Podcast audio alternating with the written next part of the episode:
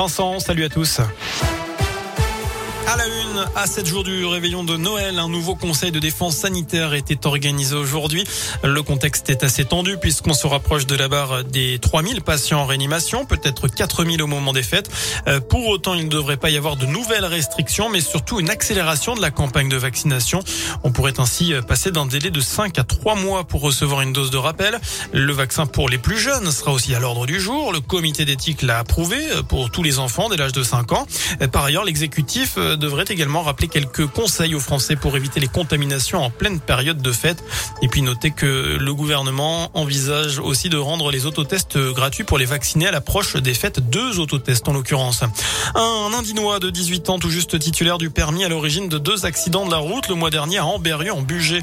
Déjà placé sous contrôle judiciaire pour des délits routiers quand il était mineur. Selon le progrès, il avait percuté mi-novembre un véhicule en grillant la priorité à un carrefour, puis une seconde dans les mêmes circonstances quelques minutes plus tard. Là aussi, en poursuivant sa route, il a finalement été interpellé mardi dernier en possession de plusieurs centaines de grammes de drogue. À la barre, il a déclaré n'avoir aucun souvenir de ces accidents.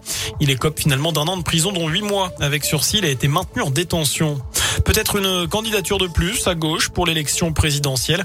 Christiane Taubira envisage d'être candidate et donne rendez-vous à la mi-janvier tout en parlant d'union.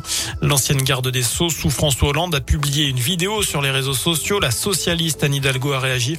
Elle propose un débat télévisé aux candidats de gauche avant le 15 janvier. Elle souhaite aussi une primaire. De son côté, l'écologiste Yannick Jadot a affiché son refus de se ranger derrière Christiane Taubira.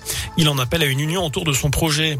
Enfin, un mot de rugby avec la 15e journée de Pro D2 ce soir. Oyonnax 2e reçoit Narbonne. C'est à 19h30. De son côté, l'USB accueille Grenoble à 20h45. Voilà pour l'essentiel de l'actualité sur Radio Scoop. Très bonne soirée. Je vous souhaite également un très bon week-end.